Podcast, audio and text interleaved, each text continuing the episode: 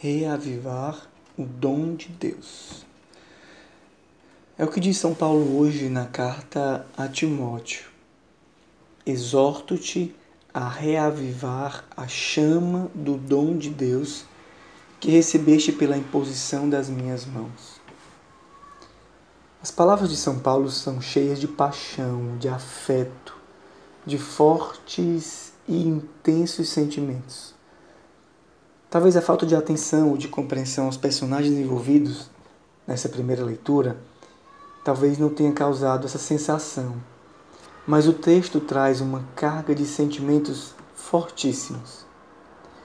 Nas primeiras linhas desse texto de hoje está a chave de leitura.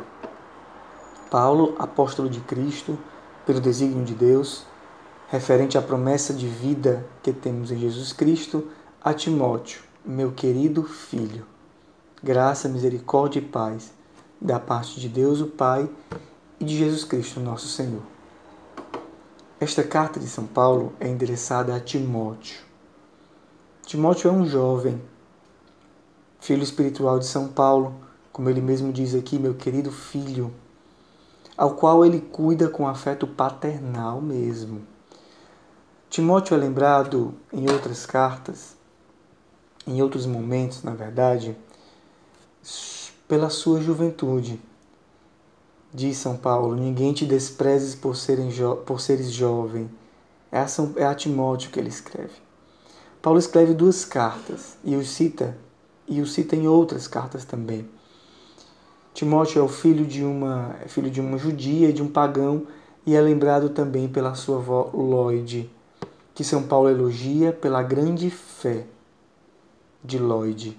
E o Papa, Francisco, várias vezes comenta sobre esta fé desta mulher, de Lloyd, e comenta muito sobre a importância do intercâmbio geracional, dos mais velhos que transmitem a fé aos mais novos. E o próprio Papa Francisco muitas vezes fala da sua avó, um pouco fazendo menção a essa avó de Timóteo, né? mulher de grande fé, que ele, ao qual ele deve também a sua fé, né, pela, pela sua avó que o ensinou a, a ir à igreja e a desenvolver a fé. São Paulo, no texto, no texto proposto na liturgia de hoje, considera esse filho querido, Timóteo, e mostra a relação espiritual de intercessão pela missão desse seu companheiro de missão quando diz: Quando lembro de ti dia e noite nas minhas orações. São Paulo mostra aqui que intercede por Timóteo, que sente-se responsável pela vocação que ele viu nascer e teve que circuncidar, porque Timóteo é filho de pagão e de judia, portanto, não fora circuncidado antes de conhecer Paulo. Partindo disso, podemos reler o trecho. E eu queria que você escutasse isso entendendo essa relação de filiação, de discipulado, de amizade, de carinho, de paternidade de São Paulo para com Timóteo. Por isto, por este motivo, exorto-te a reavivar a chama do dom de Deus, que recebeste pela imposição das minhas mãos. Parêntese. A imposição das mãos de São Paulo que transmite o sacramento da ordem, poderíamos dizer, a Timóteo, transmite a fé a Timóteo. É justamente essa imagem que é utilizada ainda hoje nas ordenações sacerdotais e diaconais.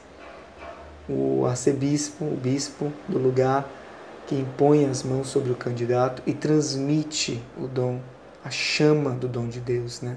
o dom da fé, e naquele caso, o sacramento da ordem. E continua São Paulo: Pois Deus não nos deu um espírito de timidez, mas de fortaleza, de amor e sobriedade. Não te envergonhes do testemunho de nosso Senhor, nem de mim, seu prisioneiro, mas sofre comigo pelo Evangelho, fortificado pelo poder de Deus.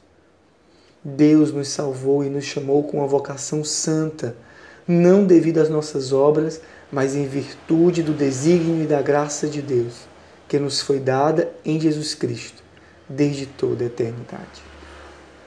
Viram a carga de, de sentimentos que esse texto traz? A chama, não te envergonhes, sofre comigo. Deus nos chamou à santidade. Timóteo pode ser nós, podemos ser nós. Reavivar a chama do dom de Deus. Lembrar do dom que recebemos e alimentá-lo. O maior dom que recebemos foi o dom da fé. Alimentar a nossa fé para dar à nossa alma o que ela realmente pede. Nossa alma pede relação com Deus. Lembra-te da tua experiência com Jesus, que mudou a tua vida poderíamos dizer para nós. Lembra-te daqueles primeiros tempos do coração aquecido. Reaviva o dom da fé que há em ti. 2. Não te envergonhe do testemunho do Evangelho e nem de mim, Paulo, que sou prisioneiro. A vida cristã às vezes é escandalosa, mesmo para o mundo e, sobretudo, para os jovens, que às vezes, em meio aos seus círculos de amizade, são questionados e temem. Têm vergonha de assumir, às vezes, aquilo que a vida cristã exige, as suas opções radicais que fizeram. Vergonha, por exemplo, da castidade, vergonha, por exemplo, de se assumirem como virgens até o casamento. Porque parece que é ridículo para o mundo de mostrar que, se, que são cristãos e serem ridicularizados. E por isso Paulo diz isso. Não te envergonhes do testemunho, meu filho. 3. Mas sofre comigo pelo Evangelho. Sofrer. Não por qualquer coisa, mas por aquilo que vale a pena. Pela verdade de Cristo. Como é difícil sofrer. Mas, na verdade, nós todos sofremos. Nós temos que sofrer. Mas às vezes sofremos por coisas tão banais e sofremos pouco pelo Evangelho. Sofremos às vezes, às vezes para fazer um regime, para ficar com o corpo mais bonito, mas não sofremos por fazer um jejum.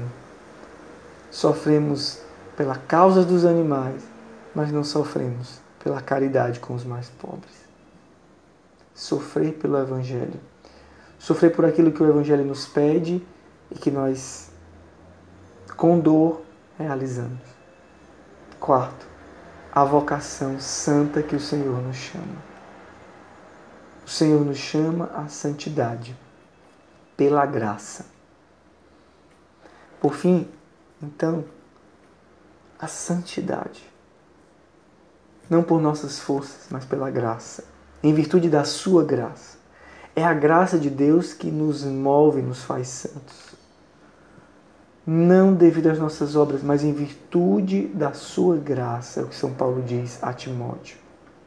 É a graça de Deus que, que realiza em nós a santidade, não as nossas forças.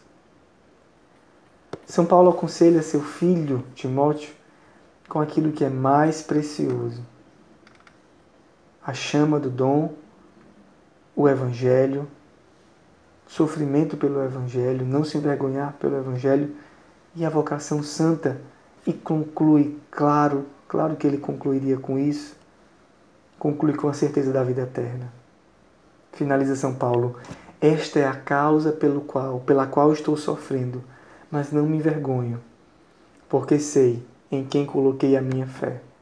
E tenho certeza de que Ele é capaz de guardar aquilo que me foi confiado até o grande dia. A fé de São Paulo é na ressurreição.